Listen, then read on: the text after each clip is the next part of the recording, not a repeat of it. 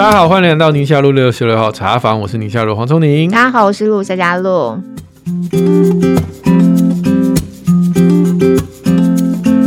今天 Q&A 的主题好多哦，有如何陪伴生障孩子，有小小孩理财教育，有抠指甲的习惯。幼儿躺地，这这是什么？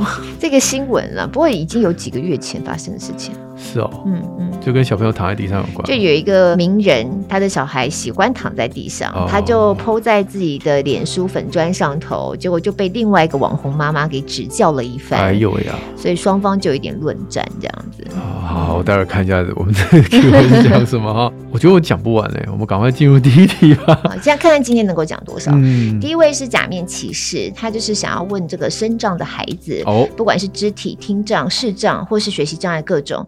那这样子的父母亲要怎么样自我调试？嗯嗯，尤其是进入到学龄之后，需要更严格要求孩子吗？那又怕孩子太高压，还是要让孩子放轻松一点呢？可放轻松又怕孩子其实有更多潜能，就错失了被培养出来的机会。嗯，所以家长作为一个陪伴者，或是在身边的亲友们，应该要怎么样才能够给予好的支持，免得自己呢反而成为绊脚石？哇，嗯。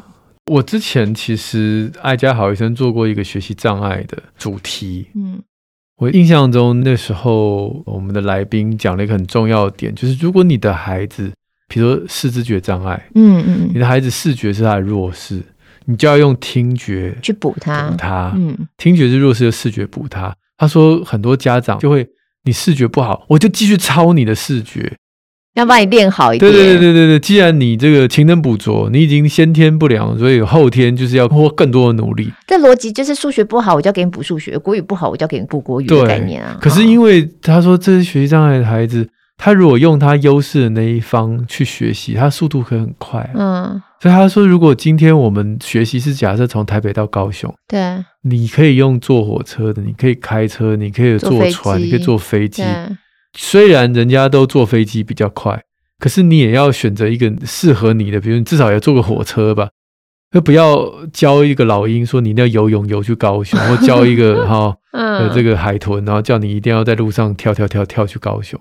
那一集我给我很大的启发，就是我们虽然知道这个孩子这个部分，我们需要有基本的能力，比如说他阅读障碍，可是不总不能大字不识半个。对对。可是基本上认知功能就是慢慢打底，但是学习不要因此而慢。嗯、你可以从听觉继续去听听小说、听故事哦，哦，甚至所有的课通通都先听过一遍。嗯、那时候那个老师说，家长可以自己念过一遍。就用 M P 三然后把它录起来，对，然后给孩子听。让孩子先听过，听了好几遍之后，他在上课的时候，虽然他阅读比较慢，但是因为他听过，对，所以那速度就会快。哦，所以首先你还必须要先知道自己孩子的障碍在哪一个面向。对对对。嗯、不过其实因为这边讲到是身障，然后就是还有很多其他的肢体的障碍，我、嗯、这个就没有办法了。就感觉起来爸爸妈妈好像很两难。你又怕要求太多，孩子太高压，想要松一点，又觉得会不会错失其他的可能？这样子，嗯，因为很多的这种肢体障碍，他在从早疗的过程当中，他的走路啊、跑步啊什么都比较慢，对，所以好不容易已经慢慢跟上，他们家长可能会希望他再继续保持他的肌肉力量啊、平衡力啊，或甚至去运动。你知道现在我们很很很强调这一点。不过这一部分呢，我们就 call out 好了。我们今天还有 call out 哦，我们现在很厉害，我们 call out。有有有有。哎，这个好朋友一定要拿来利用一下，嗯、就是另外一个常常推我去山田的 Uncle John。对，Uncle John，这个台师大特殊教育学系教授江义春，嗯、叫 Uncle John。嗯，那他常常在带着身障的孩子去，我们之前去跑山田，还带了很多身障的朋友。他几乎是专业的山田选手对对对对，那他针对这些身障的孩子的体育的训练。家长的角色有很多的提醒，哦、我们就 call out 听他怎么说吧。嗯，好，我经常也在很多的机会里面遇到很多家长对我有这相关的提问哦。他问到说：“诶，我怎么样养成我孩子的这个运动习惯？尤其当孩子是生长的孩子的时候啊，呃，我通常会从三个面向来跟大家分享哦。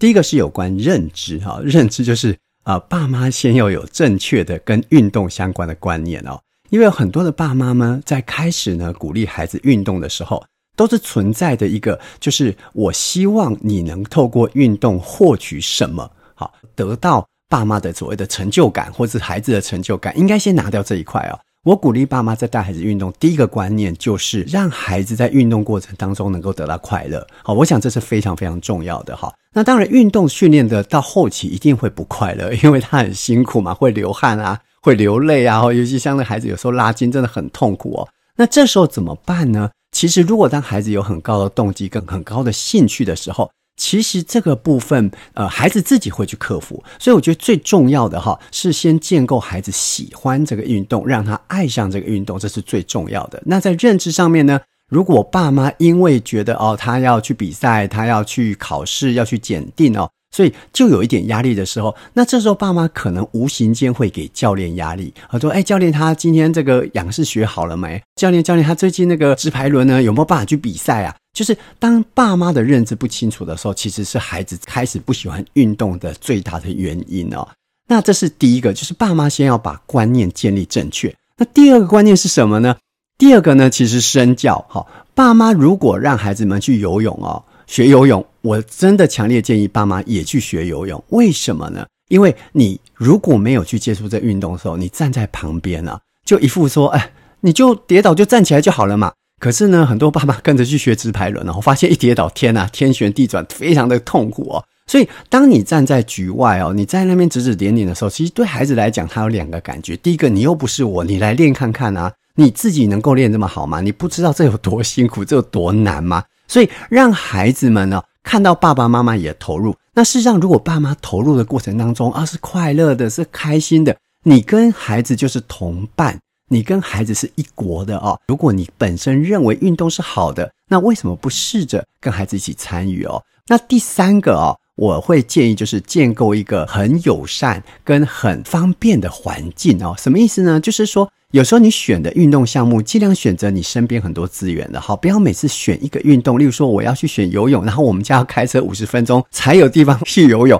那你久而久之这样子接送哦，很可能呢，呃，第一个那个路途很遥远，第二个它很不方便，或者很昂贵，或者是有时候到时候你不知不觉可能会丢出一句说：“你看，爸爸妈妈哦，花那么多时间接你去学这个，好，那你怎么没有到现在还不学好？”哈。就是有很多很多的怨队就会出来，所以我认为说，营造一个很友善或者找到一个很合适的运动项目，让孩子呢在家里附近。或者是很方便，在学校哈就可以学到运动的话，像这个部分，我也觉得非常非常的鼓励。好，我觉得这个要求的严格或不严格，其实是需要专业来判断的哈。所以我认为对孩子的严格或不严格，或者是是不是要要求哦，这部分一定要跟专业的教练或者运动的教运动的老师哦，好好谈谈。那这时候呢，什么时候扮演黑脸，什么时候扮演白脸哦，是必须要弹性的应用哈，绝对不是说从头。到尾都是一个态度，因为终究孩子在学运动的过程当中，他的状态是一个流动性的，有时候比较好，有时候比较不好，哈，跟我们每天的生活一样。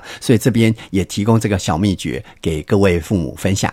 所以 Uncle 酱他虽然是比较多以运动来做比喻，嗯，嗯，但核心的概念套用在任何项目都是一样的嘛，哈。嗯，不要目标导向，对，然后要跟着孩子一起投入学习，嗯，然后陪着孩子，对，陪着孩子一起，对，然后环境要友善，然后不要每天要去高雄上课，然后坐高铁把自己搞死了，对对，而且教练很重要，嗯，对，让教练跟你成为或老师了哈，教练跟老师跟你成为伙伴，伙伴，对，嗯，好啊，我们谢谢 Uncle 酱给我们的回答跟提醒。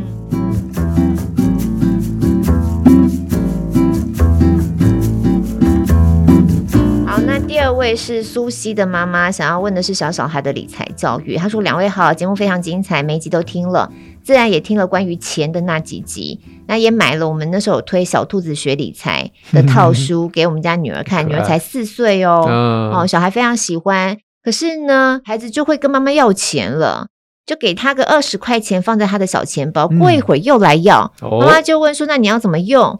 孩子就说呢，那我可以去便利商店买我想要的东西啊。那你想要什么呢？啊，棒棒糖、嗯、啊，洋芋片啊、哦，很甜的饮料啊。妈妈都觉得不行，都劝退。然后小孩眼神超忧郁的这样。你不是说我可以买自己想要的东西吗？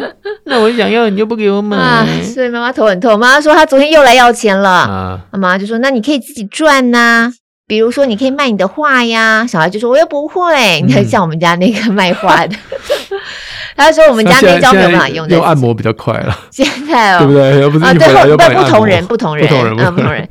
然后妈妈就说：“我不想要他要钱就给他，嗯、也不想跟孩子说你做什么事要表现得好，那我才要给你钱。对，啊，或者是说你做家事，妈妈就给你钱，那他也不想要这样，因为家事他觉得就是大家都要一起做的事情啊。”而且总觉得孩子只要有钱了就会去买棒棒糖，那到时候我要去干涉他用钱吗？所以请问一下，这要怎么拿捏呢？先买一本小乐喜欢棒棒糖，真的，每次小孩要吃糖，我就教他说：“你记得小乐吗？他喜欢吃棒棒糖，怎么样的？”而且我跟你讲，我们家现在那个老三呢、啊，他会拿这个去跟他姐姐说，就姐姐要吃糖的时候，或姐姐想要吃甜的时候。哎，你有看那个小乐吗？小乐喜欢吃棒棒糖，他就会变很胖哦，就会就会这样子，好笑。哎，四岁耶！对啊，你家四岁的小孩没有这个问题，没有。嗯，四岁这个年纪对于钱完全没概念。我们家他对钱的数字没概念，但他知道钱可以买到他要的东西吧？嗯，但他不会有像这样的行为，不会来要，然后说我有这个钱，我就可以去买什么，就是他不会有像这样的连接。哦，对。关于消费这件事情，在这个年纪四岁，啊、我印象当中，他还是会知道爸爸妈妈是有主导权的。哦，即便他想要买他想要的东西，还是主导权在爸妈手上。就可能是你没有跟孩子说那句话，是你有的，你的钱可以买你自己想要的东西。哦，对，因为在那个年纪，我不觉得那个钱是他的，对吗？嗯，那个所属的关系，你没有钱这样子。所以苏西妈妈把自己困在一个窘境，因为她跟她说钱可以买她喜欢的东西，可是其实喜欢的东西又不见得是可以无限制的吃或买。对，对哦、我必须承认啦，就是像讲理财那一集，哎，我那时候有没有讲？我们家还是目前我们孩子是到现在还是没有，那集也好好几个月以前了。啊、然后你们家孩子已经国中，国一对啊，国一的那个也还没有，没有啊，那不需要。对啊，嗯，我们家孩子就是我讲嘛，因为我们是半年一个预算的概念给他，哦、然后他把它梭哈了之后，就接下来就都没钱，每天都在鼓哈哈的在那边，就是这样，然后爷爷告奶奶，你我又不太希望因为他的不成熟跟冲动，然后结果要受到半年的惩罚。像我们家姐姐，她因为之前梭哈了嘛，她现在买什么东西都没有钱，我就跟她说：“那你的钱呢？就没有钱这样子。嗯”我就还是会跟她讲完之后，跟她说。我就是要你感觉到这个难过，哈！我妈妈妈不是没有钱让你买个一百块钱的东西，不是，但是我要你知道，嗯、你如果不好好规划你的预算，会是这样的结果。Yeah, 对，可是我就会，我老说我还是心软啦。例如说他要去文具行嘛，那我就说，我就给你一张一百块。对，那一百块对他来说，他真的什么东西他想买的几乎都很难，就让他感觉到那个手头上很拮据，嗯嗯这个也不能买，那个也不能买，这样子的那个感觉，这样。不过这个是国中，哼，四岁我真的四岁没办法。对，我我总觉得我的小孩，如果今天他要出去，他要比如说他跟同学去看棒球，嗯嗯嗯，我就会给他一点嘛，对不对？会啊，啊就啊啊就棒球票的钱跟吃东西的钱啊，啊剩下你就带回来啊，好像带回来还要还回来吗？就要还啊，要还啊，真的啊？他忘了还，我们也不会怎样啦。可是基本上他。也不觉得他要 keep 在身上要干嘛？嗯，因为他平常没有什么额外的消费。你们家小孩要加值，你们家小孩也不是自己通勤嘛？就是悠游卡。那他悠游卡会拿去 Seven 买东西吃吗？不会啊。我们家小孩悠游卡会拿去 Seven 买东西吃。哦，对。可是我觉得那对我来说也能理解，因为他们就是放学肚子饿哦，然后有时候去买个三明治啊或什么的。有没有可能买糖呢？当然有可能啊，也有被抓包过啊。可是你就是，我觉得年纪不一样了，再稍微大一点，年纪睁一只眼闭一只眼，有的时候好像还是需要给他一点空间。可是你大方向还是要给他，就我们不鼓励这样的行为。我也让你知道吃糖不好。对。可是我也没有办法每天在那边给你算你花了多少钱，然后什么东西是你放学可以买一点吃的，什么东西是不可以的，怎么可能？对。所以你还是大方向给他，然后他知道他做的不会太离谱，这样就好了。这样。呀。好，所以我们今天有个结论，就是专家做法不见得适合所有的小孩，也不适合，就是我所有的年纪，也不适合所有的年纪。对，四岁我不会给他这么大主导权呢、欸嗯。我没有答案，因为我自己的原生家庭到现在，我自己啦，我小的时候是有零用钱，嗯，但是我也没有把我这一套应用在我的孩子身上。你打算他们多大会给他们零用钱啊？我没有打算。你没有打算？嗯，就他们有需要花钱的需求跟我们讲啊。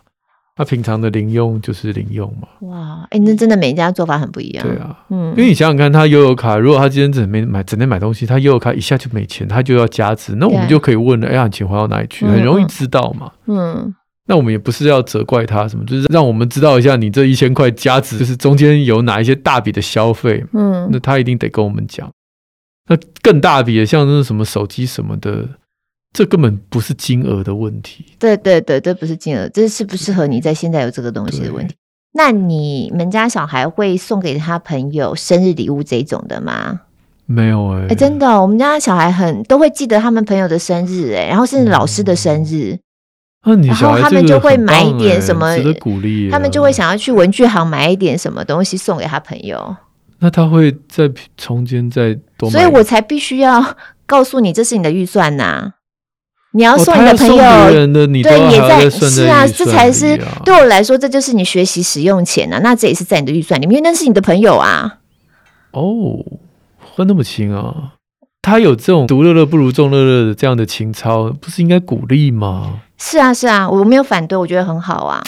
这样好。对，但是我觉得这个就是你必须要学习的，就像我们自己也是一样嘛。我们会估量的手上有多少的量，嗯，然后我们对我们孩子也是大方也是好，可是我不会超出我能够负荷的范围啊。是是，嗯，那我小孩怎么好像都没有送同学礼物？哎，糟糕，没有送同学礼物，突然之间又有新的担忧了。我倒是昨天才跟我们家老大聊天嘛，反正有个机会就聊。我就算给他，我说：“小姐，你距离十八岁不遥远了，嗯，你要想想看，还大概就是个五年左右的时间这样子。嗯嗯嗯”我就已经开始跟他讲说，外婆是在我十八岁上大学之后就不给我钱了，就是学费之外的所有都是自己要想办法。所以那时候我们就有打工嘛，嗯，所以我就已经开始跟他说：“你要有心理准备。”那是因为外婆要叫你去他家吃饭，你不肯啊。我没有给你钱，但是有东西吃，你来不来？不来，我宁可打工买自己的食物。当然，吃这种东西是一定的。可是你到十八岁，你的开销不会只是吃东西嘛？对对对，对啊！我说你的零用金啊，什么你要买衣服啊，什么什么这种，像我们以前这样子，我就已经有让他心里做这样的预备。可是这真的。对我来说，我会有这样的想法，很明显的是从我自己过去成长经验承袭下来的，所以我觉得那中间的关联也很重要。因为有些家庭我知道就会觉得啊，孩子念书就好好念书，他不需要为这件事情伤脑筋，所以到了大学还是会每个月大概一定的量给孩子做支配。对，那所以每个家庭真的不一样，真的不一样，嗯呀，yeah. 很有意思。好的，那我我觉得等这个孩子假设真的需要用钱，像我以后我小孩。真的有自己的钱的时候，我倒是觉得他花在什么东西上面，我还是会给他百分之七十的自主权，对。嗯、但是有百分之三十是我认为是可沟通的，就这个东西，就算你有钱，我还是希望你不要买。嗯，嗯对，就像你刚刚讲，有时候不是钱的问题。对对对，哦，七比三原则，这是我那个书里面写的嘛，就嗯。嗯这个教养的一些规定怎么样去拿捏，不要让孩子觉得什么事情他都没办法决定。真的，真的。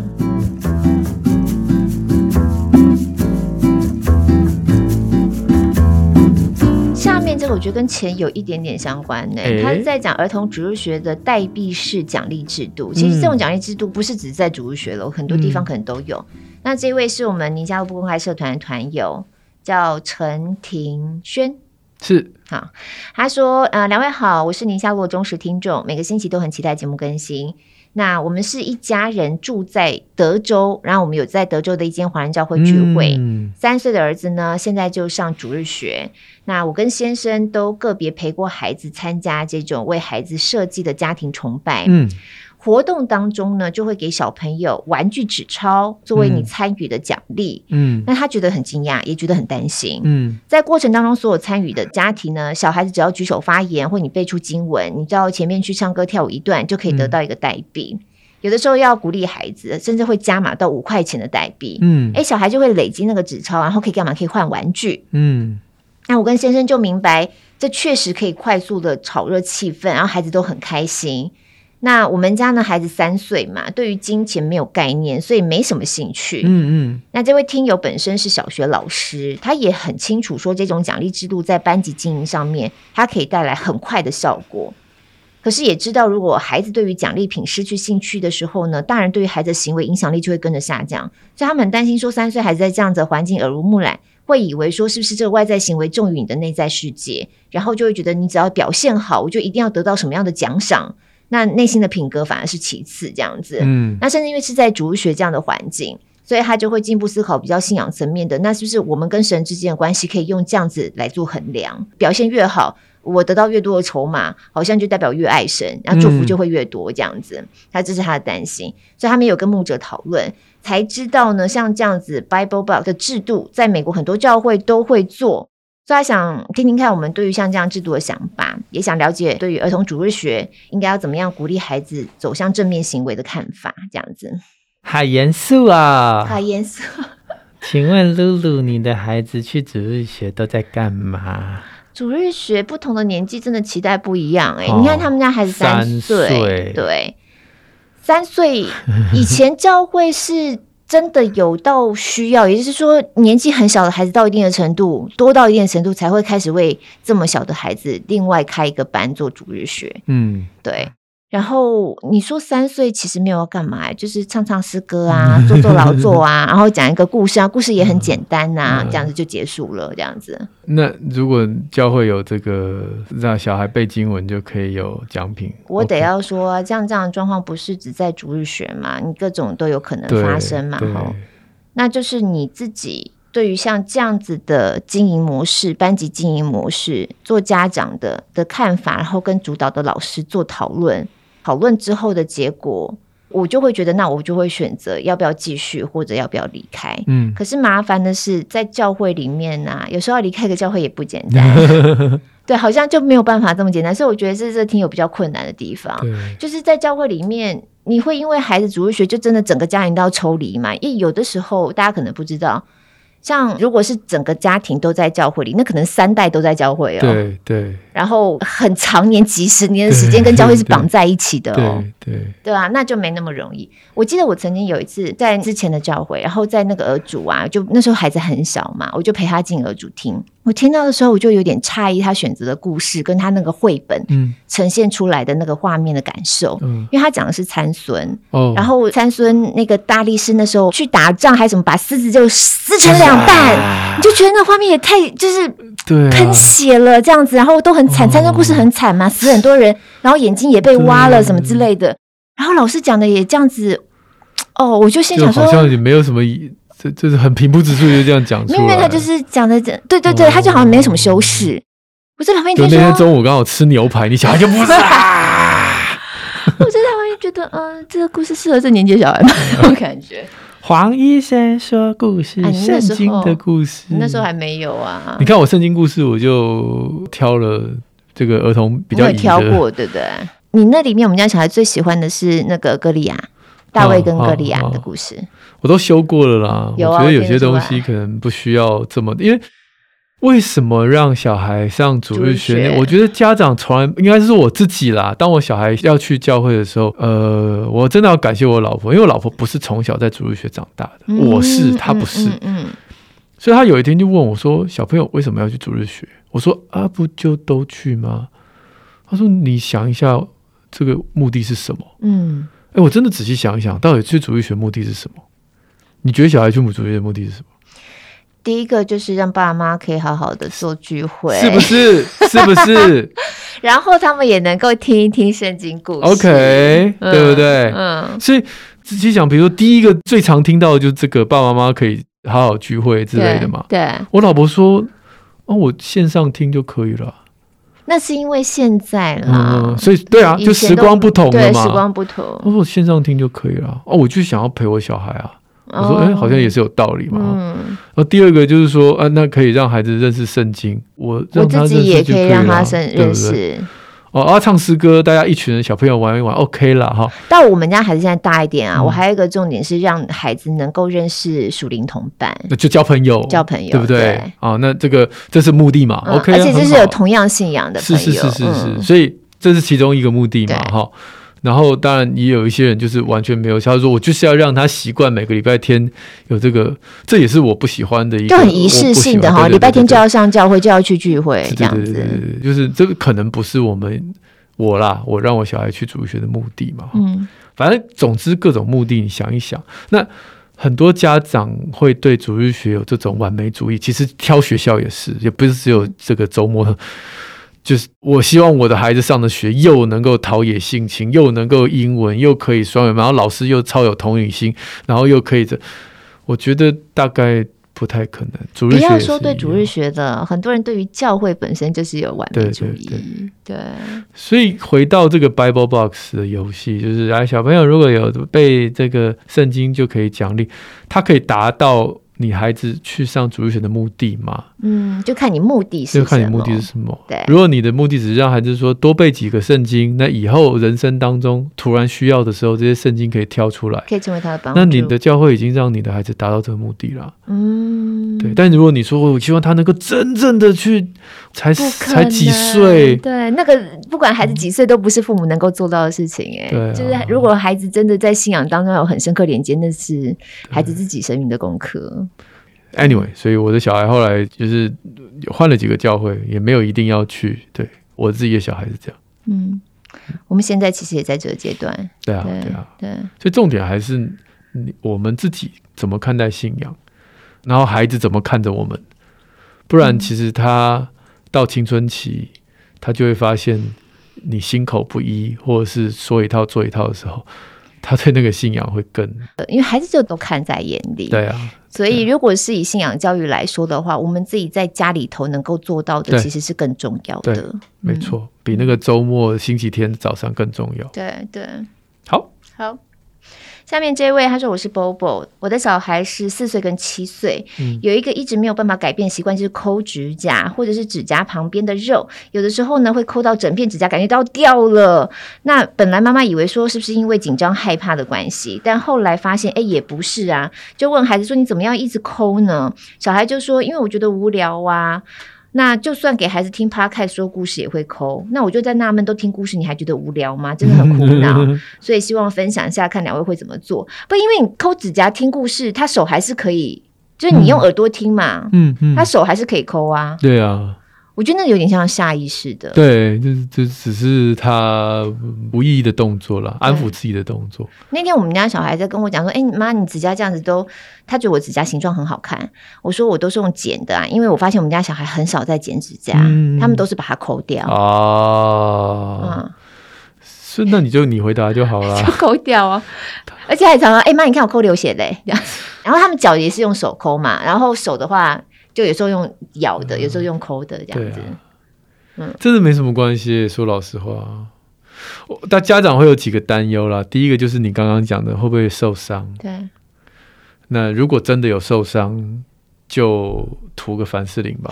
我也是这样哎、欸嗯嗯嗯，对。或者他抠到一个极限，觉得这样抠会痛的时候，对，来求救，我就说，那你这只能用剪的，因为你再抠下去一定是流血。呃，第二个就是，当你看到他在抠的时候，你就让他手忙一点嘛。对对，你说哎，帮我折衣服啊，帮我剥个橘子啊，帮我洗葡萄啊，反正就是让他手有点事情做。对，就听 Podcast 没办法，听 Podcast 手还是闲着。因为人在思考的时候，你看很多人读书会转笔，对，好，或者是敲脑袋，或者是摇笔杆。我看书的时候都在绕头发，绕头发，对，抓一撮头发在绕。对，所以这个东西是很正常的。小朋友在听故事很专心，然后抠指甲的，我觉得这是很正常，不是有什么压力或什么的。嗯，那刚刚讲第一个就是不要受伤，那第二个如果是怕受伤就涂凡士林，第二个就是让他手忙一点，第三个就是让他在别的事情满足他抠的欲望，比如说让他多玩粘土啊、嗯、或什么的，然后、史莱姆之类的，就多让他多抠这样子。史莱姆真的、啊、真的 就让他多抠。然后第四个是有些人反而是担心。什么呃，吃到坏细菌啊哦什么的哦哦，咬指甲，对对，那就手洗干净就好了。嗯，其实有一些研究告诉我们，咬指甲、咬手、吃手的人，他反而过敏几率比较低。哦，真的，因为都吃进去了，就是因为除了有致病的细菌之外，其他的好菌或者是无害的菌啊，也不一定是好菌，这些无害的菌都会刺激我们免疫系统。减少那个走向过敏的可能哦，哎，所以从健康来讲还不一定。它也不是什么，我之前在小行星就写了一个文章啊，嗯、我就写那个小朋友的这个咬指甲啊，嗯嗯然后那个妈妈就制止他，然后后面我就写了刚才我讲的一些做法，然后最后就医医生出来，医生叔叔说，其实啊，那个会生病啊，比较跟没有洗手有关啊，然后跟这个吃生食没有吃煮熟食物有关，然后那这至于咬指甲，其实没有什么太大的关系哦。家长立刻写信来抗议，抗议什么？说你这样我怎么教小孩？啊，我就啊，我只能写出事实啊，就没有任何一个研究证实说咬指甲的小孩比较容易生病。有一些会觉得不好看，指甲咬得很丑这样子。我不晓得你身边有没有，嗯，有没有大人咬指甲的？没有。我一个非常要好的朋友，他就是。一辈子都在咬指甲。一般我们现在女生都很喜欢做指甲嘛，她、嗯、没有办法，因为她指甲就是小小的这样子，咬的这样小小。到现在，那她就去做美甲就好了。这样没有差，因为她日子还是过得很很自在、哦、很幸福、很美满啊，在里头经营的也很好啊。然后当她工作的时候，工作表现也很好。我就说，好像。怎么了妈的那种感觉，就是他他就是咬一辈子的指甲，嗯、就就我之前讲的那个妇产科的朋友啊，嗯、他吃手吃到三十几岁啊，吃就是像吸大拇指这种吃手，他就说他每次半夜被叫起来接生。然后接生之后，那个肾上腺素很亢奋啊，其他的那些他的同事都睡不着，嗯，只有他三更半夜接生，接完之后进了值班室，大拇指一吸，大拇指一吸，哇，真的真的啊！他说他是生了小孩之后，发现自己还在吸大拇指，想说，哎，那嗯，就有喂母奶嘛，嗯嗯，比较难吸，嘛？就哎，这隔这个小孩，哎呀，算了，不吸好像也没关系哦。对，哎，人好像是不是都会有一些下意识的习惯性动作？啊、你知道，我还有一个，从小我妈就说我，后来到我长大，我发现我还是有这个动作，我会吃头发。嗯、你哦，嗯，小的时候我妈说我就是从小在地上爬的时候就会在地上剪头发吃，哦、到长大我还是吃头发，可是我不就不敢吃别人头，我就吃自己的头发。哦、所以你现在短发不是因为剪的，是我吃的。下主播的秘密，这好不好吃成这样？短发是吃出来的。没有，我记得不是有时候绕一绕，有时候就有头发掉下来，然后就整根放在嘴巴里面，像在吃口香糖一样的吃。嗯，这个其实，那你压力不要太大。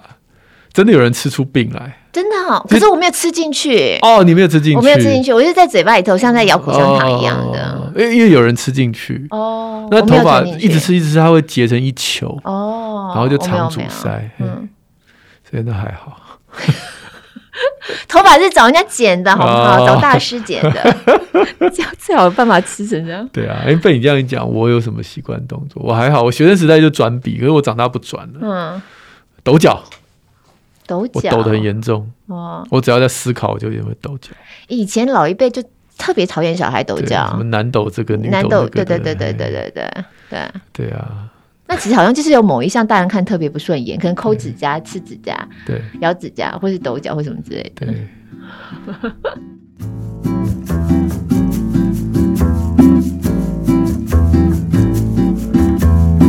好，下面这位林家阳，嗯，他说关于最近掀起两派论战的幼儿躺地衍生出来的教养哦，就你刚刚讲那个，啊、对，嗯、放养照书养似乎都没有什么标准答案。哦，那因为这个事件呢，牵涉到的是家长的支持系统有很大的悬殊，就是骂的跟被骂的两边。啊，哦、类似这一种存在着资源落差情况下的这样观念，想要听听主持人的看法。我看法就是没有看法，就是没有，就是人家的教养，只要对啊，对啊，就是每个人都有每个人自己理想的教养，或是自己觉得舒服的教养方式嘛。其实我觉得，哈。台湾不是都一直在讲少子化嘛？哈、嗯，国安问题，为什么大家不想要生小孩？就女性的立场来说，常常会觉得整个环境对于育儿来说是不友善的，包含这个也是。嗯、这个事情我后来有跟你说嘛，就是躺地有一个艺人啊，嗯、小孩喜欢躺在地上这样子，然后另外一派就觉得你都不管他，你这样子会造成别人的困扰，你这样很没有公德心，什么什么之类的。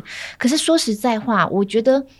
孩子在整个教养的过程当中，有的时候在不管方方面面，就你要给他一点包容性，嗯、就是这就会让他觉得好像我带孩子出门怎样我都很很为难，就是孩子稍微哭一下我就很紧张，嗯、变得我也不敢带孩子出门，或者旁边的眼光会变得好像我做这个也不对，做那个，隐隐的整个社会感觉起来，对于带孩子出门这件事情就会开始有压力，那就是让我觉得整个社会性的对于育儿这件事情能不能够是一个支持系统。是一个说不上来的气氛。对，这个躺地，我倒觉得。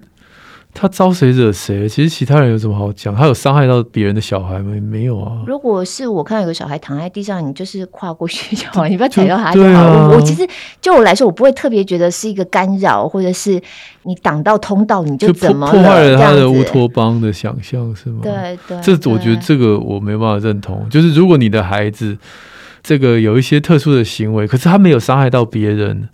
那另外旁边指指点点的我，我有点觉得很抱歉，让你改变了这你心目中乌托邦的想法，但是乌托邦本来就不存在。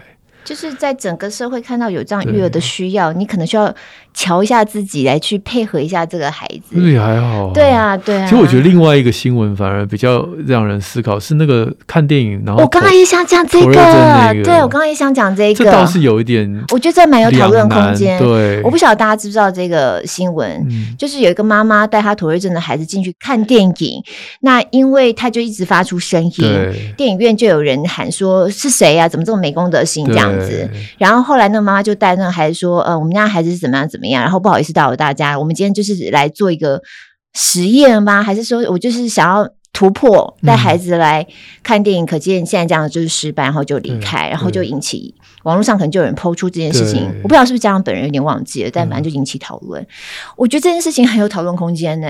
对。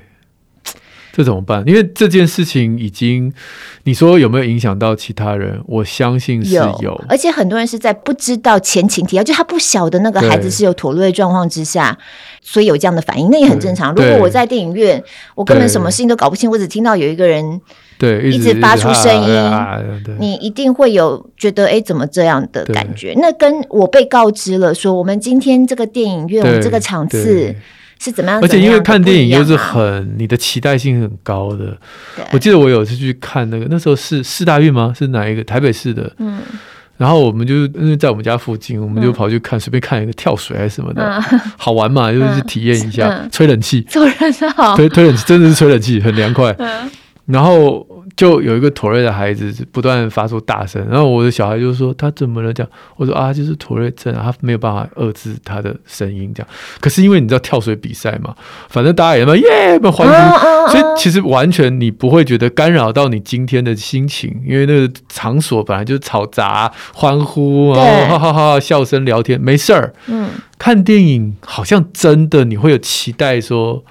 我电影就是哎，好好的欣赏它。对对对，所以我也觉得这好难，这好难。然后就有网友说，是不是能够开一个那种特别的场次？对，就是那种小小孩可以在里面大叫啊、聊天的啦什么的。有哎，有这种像比较小的，不是那种像微秀那种大影城的。像我们家附近就有一家电影院，他就会把周间的一些上午的时段，或甚至周末上午的时段，然后开放出来，然后用比较便宜的，有点像包。场，或者是我们这一场就是亲子场，对，然后可以妈妈带小孩进来看这样子，嗯，有这种特别的，这真的很难，这很难。你看，如果像国家音乐厅哦，每个人那么忍耐，忍忍忍忍到他中间那个曲目结束之后就，啊，每一个人都，然后就下一个曲开始就，嗯，又没声音，有没有？嗯、中间只要有人啊，就你知道就哦，come on，对对。其实我觉得这在那种环境里的包容度好低哦。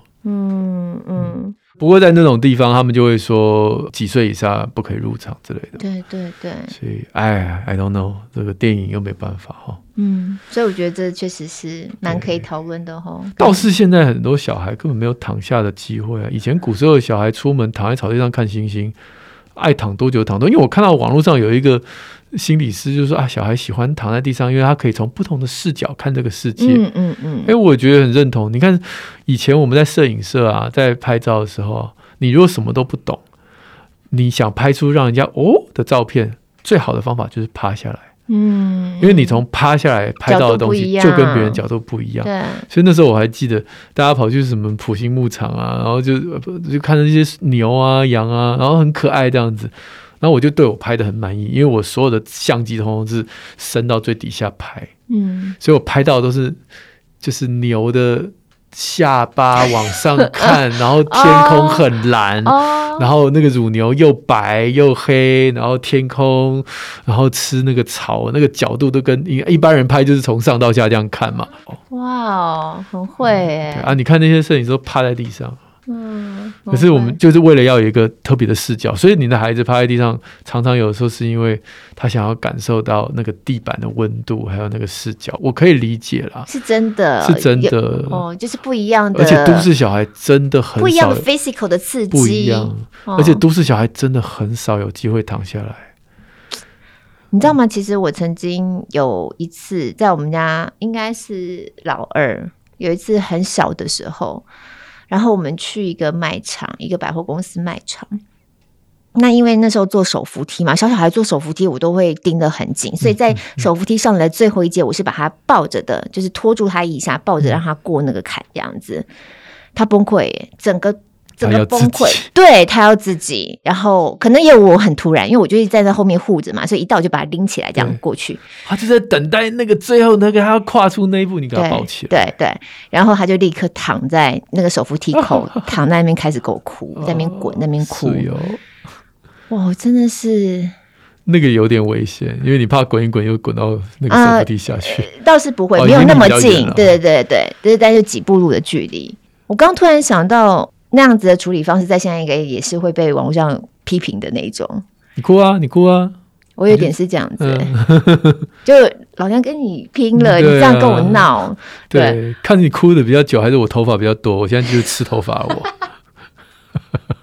但是真的，可能旁边的路人就会觉得你这妈怎么这么没公德心啊？你就让小孩在那边哭，然后吵到别人都没有关系吗？或什么之类的。嗯所以那个是在地上已经是在哭闹了啦，那个就是、就是、后来是我的朋友，就是小孩的干妈出来、嗯、把那个孩子就是抱起来这样子。这种我的口诀是那个嘛，一抱二问三离开嘛，我已经分享。对，不过我觉得那时候我自己经验也不是很够，有时候妈妈一下子也在情绪当中，啊、然后又觉得大大庭广众之下，你让我这样，对，你是想要故意让我丢脸，然后趁了你的心意吗？我不要，对对。所以其实好像你看一件事情很单一，你要骂他也很简单，骂的好像也没错。对。但被骂那方其实心里头有很多小剧场在演着的。对对对。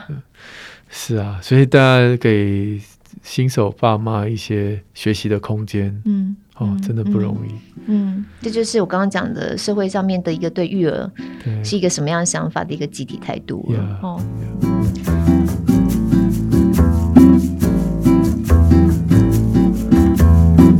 好，下面这位心仪，他说最近停课，二年级的小孩早上呢线上课上完就在家里耍废，整个下午都不午睡，也不写作业，家中长辈也拿他没办法。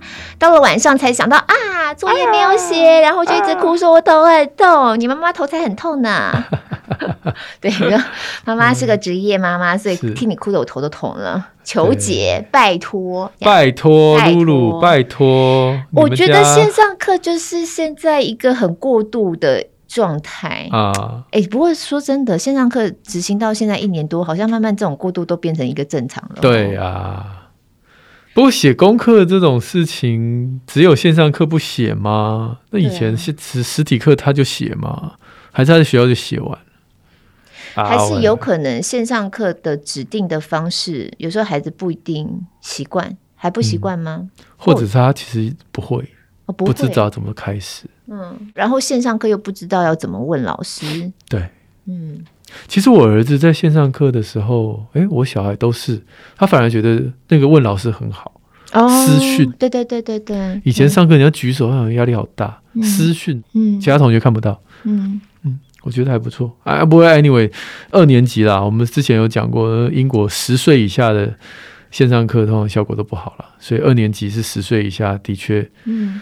是会情绪啊，或者是学习的状态都不会太好。真的，真的，所以他只是可能以作业的方面来呈现出来，对但是整个代表他整个学习的效果。没错，没错。嗯，我演讲的时候，常常有妈妈这样问我，就是说我只能用最传统、最 劳力密集的方式，就是你拿个耳机陪着他一起上。哇，对，你先上几天，然后你感受一下，你听不听得懂？搞不好连你自己都听不懂。嗯嗯，对，所以先、欸，这就是刚才 Uncle 这样讲的呀。嗯、那个身教，你就是要你才知道他困难在哪里。嗯嗯，因为哎，今天老师出了什么什么作业，然后你问他。他完全浑然不知，那你就知道我刚才听的东西，他根本没有听进去。在学校可能就是要写联络本，你在写的时候，其实你也有一次有印象，然后看黑板上或什么之类的。那在线上可能就不是像这样的流程，就这样过去了。嗯，就这样就过去了。所以，如果你是电脑达人，你也可以教你孩子，因为你总有一天要放手嘛。比如在上了三天，你大概知道孩子困境在哪，嗯嗯，你就教他怎么截图啊，怎么录音啊。哦哎，这一段我实在真的快要不行了，怎么录？因为现在都可以直接录音嘛。那你之后你爸爸妈妈在跟你沟通的时候，老师怎么说？老师怎么说？哦、我讲不出来。那你有录音啊？啊，我放给你听，老师就这样说，嗯、那你就知道他哪里听不懂。嗯，为什么老师的指令无法执行？哦，我觉得解决根本的问题是更好的。真的耶，真的耶。嗯好像在技术上面有一些可以帮助孩子的方式了。对，对。不过看起来她是职业妈妈，所以孩子上课的时候，她显然是没有办法在旁边跟着听的。啊，请个三天假了哈。自己画两条线。其实，在教学现场，确诊了。自己画。哎，我们有一个新闻哎，在网络上好像就是两条线卖五百块的哎。真的，就是他好像不知道怎样，反正他就是需要那个两条线，然后请假。嗯总之哦，因为他明明有症状，可他就始终验不出两条线来，哦、所以他一直没有办法请假。他讲是这样讲，在网上求、哦、有没有办法五百块卖给他两条线。他身边的朋友也真少，我们现在身边随便要要两条线很容易啊，而且他们都留下来做纪念，不是吗？我们家有啊，对啊，但是。视讯看诊就是有留着嘛，好像有些视讯看诊医生会叫你叫你用那麦克笔画。对对对对，那我们家有一个小孩，那个时候是带去诊所，医生说可以去带去诊所，然后那个快筛就被他收走了。哦，但因为哈，就是回家再筛一次就好了。对，因为我想要留个纪念，所以我说，哎，你再塞一下吧，然后就把它套在那个夹链袋里面这样子。你该不会是那个连验孕棒都会留下来的人吧？哎。有可能哦，真的吗？因为就是妈妈手册里头夹着啊。Oh my goodness！我我以前曾经想要留，那后来我放了大概一个礼拜之后，我决定把它丢了。嗯，我拍照我把它丢。哦哦，因为你有想过它的本质 就是分泌物啊。我不太确定十年后再打开。它会长什么样子？哎、欸，留这些东西，其实留的时候觉得说，嗯，留着好了，两个可是感动嘛，因为那个对，可是之后真的不知道怎么办。你看，我跟你讲，非常典型的哈，就是小孩的牙盒。哦，丢了丢了，也是留了半天，最后丢了啊，都发臭了我。我们是没有发臭，因为我每次留之前，我都把它先洗一洗嘛，哦、然后放的。可是我们就是留不全，因为有时候在外面、啊、吞下去或者是对对对对对，或者是妈妈自己没收好，所以留不全。对那我们家老大是全部换牙换完了，那时候换牙换完的时候，我就说：“哎、欸，这是你的这一盒，这样子给他。”我说：“其实我有一种如释重负的感觉，啊、就是不用再对我不用骂你，然后我也不用想他要干嘛，就是你要留你就留，你不留就拉倒。然后我就觉得说，对，那这一盒，他说那我现在这个我要。嗯，干嘛呢？其实你知道，他十二岁，他根本也不会好好留着，他可能也是乱丢，好以后也不见。对，所以就我现在又在帮那个最小的，他现在也开始要掉牙了。你就爱留不留？我还是有留，可是留的时候，我一直在想，说我到底为什么要留？嗯，我到底做这件事情要干嘛？这样子。对啊，对啊，留是干嘛？唉，我快筛留到一个程度，我觉得我可以玩那个叠叠乐。是哦，嗯，我也觉得蛮恶的，因为它的本质就是鼻涕啊。为什么留那么多支鼻涕在家里呢？要不要让我这样想？我们家有好多支。再过一个月就长出香菇了。哎，好，下面鸡汤时间。从第一集追到现在的双胞胎妈妈，爱吃爱喝爱历史的艾蜜。嗯，黄医生夏主播，你们好。听完最新一集，集体恐惧非常有感，时而狂笑，时而点头如捣蒜。谢谢哦。我们一家都是确诊后康复的生力军，哈哈，在中奖之前就已经平淡面对。很幸运的一家四口都很轻微，甚至五岁的双胞胎只烧到三十七点五，那算真的很厉害耶，三十七点五而已。对对对，嗯、一般大概百分之六十大概都会烧到三十九度了哈。我们家是烧到三十九点六左右。疫情一路走来，看到身边很多都是高知识分子的家长，却陷入我觉得已经疯狂的恐惧感，任由自己的恐惧无限上纲的攀升。所以很谢谢黄医生跟夏主播，疫情一路走来，在节目中不厌其烦安抚听友的心。我们安抚到有听友说，可以不要再讲疫情了吗？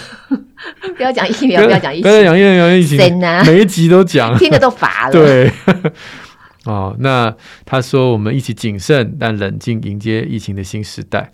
P.S. 说跟先生吵架试图讲理的时候，也有百转千连到自己都觉得很惊奇的程度，就是女性脑，然后啊，不只是情绪脑、思考脑，女人脑跟男人脑的思考模式真的很不一样。听了觉得超好笑，也超有感。L.O.L. 写 L.O.L. 的年纪应该不会太轻。Laugh out loud。谢谢啦，谢谢。嗯，好，下面是 Tiffy 零四一八，也是 Apple Podcast 进来。他说：“两位主持人好，不好意思，留言有点长，那我就长话短说了，这样子。他说宁夏路拯救了他很多，而且自己有敏感个性。嗯，那因此呢，也一直有 follow，像你的爱家好医生，还有 YouTube，就学到了很多东西。嗯，那也听了宁夏路之后呢，就觉得说啊，我有时候看不惯先生对孩子的方式，可是我们就是看重先生爱孩子的心，这样子。慢慢的，我就开始学习要放手了。”了哦，露露曾经说过，一切都会过去的，现在就变成我的安心的金句。嗯，而且夫妻俩曾经谈到要不要离婚，哎呦，已经严重到这个程度。嗯，最后是因为对孩子爱跟心疼，选择继续下去。其实彼此没有做出太大的改变，嗯，但看着越来越好的关系，还有越来越稳重懂事的孩子，真的一切都会过去。嗯，对。对后面他问了一些小孩上学的问题了哈，主要是适应。所以他除了鸡汤还是有问题。对对对对对对，嗯、这个有适应环境啊，还有老师，还有小孩，就是会问很多问题啊，为什么不能再去保姆家啊？等等等等的哈。嗯。那么他也自我的询问说，为什么？妈妈不能陪进去，然后为什么小孩一定要上学？小孩真的喜欢交朋友吗？学校真的比较好玩吗？哈，等等等等。但是他说，以上可能都是多虑了啊，只是在学校门口放手的时候。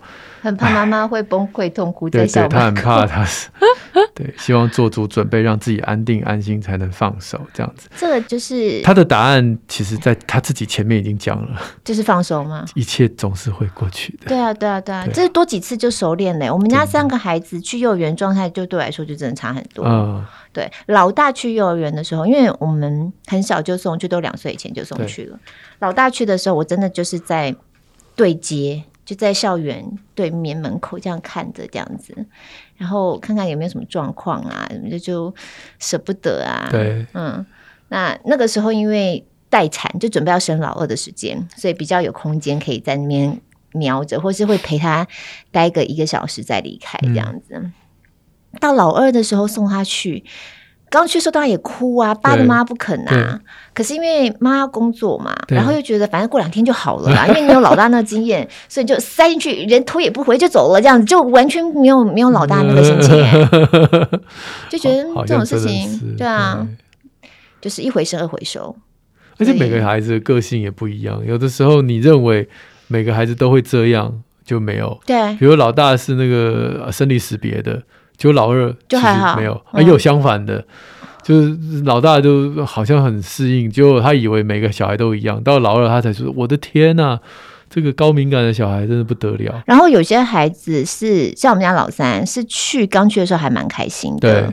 对。然后一段时间之后，对，过了大概一个礼拜，每天就抱怨身上，我不想上学，这样子。我儿子那时候晚上哭啊，做梦，嗯，求求你让我回家，老师求求你。然后我那时候听了，我好难过，我就跟我老婆说，我们这个礼拜过去，如果下礼拜他还做这个梦。我们就算了吧。嗯，哎，就没有。他下礼拜之后交到朋友，而且老师对他很好。哦，就再也没有半夜说梦。我求求你，求求你，那真听好心酸。这是不是证明我儿子其实语言能力以男生来讲是还不错的？放我回家，好好笑。你可以在旁边把他头录下来。哎，那时候其实听了蛮心酸的。就想说我做了什么。好，下面这位叫想绰号好难，他讲到的是《真相制造》这本书。嗯嗯，他说讲到分辨假新闻，一定要推荐报道者副总编辑刘志新所写的书《真相制造》啊。哎，其实这本书我有买耶，你看过吗？正在看，正在看。嗯、OK，就是先前看一点点，然后就不知道为什么又停下来了。嗯、所以你提到这本书，就提醒我，嗯，要把它看完，把它看完。因为志新，我不直接认识他，对，可是。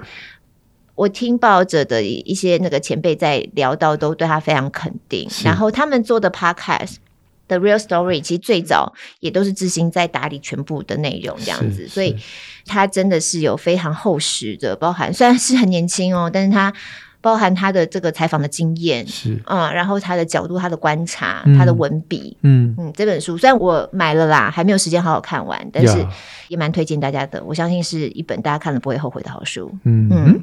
好好，最后一个留言非常短，但是非常铿锵有力。他说主持人声音很舒服，而且可以学到很多。嗯，撒撒令很喜欢，谢谢谢谢。今天时间也差不多到我们的极限了，我们希望能够都压在六十分钟以内了哈。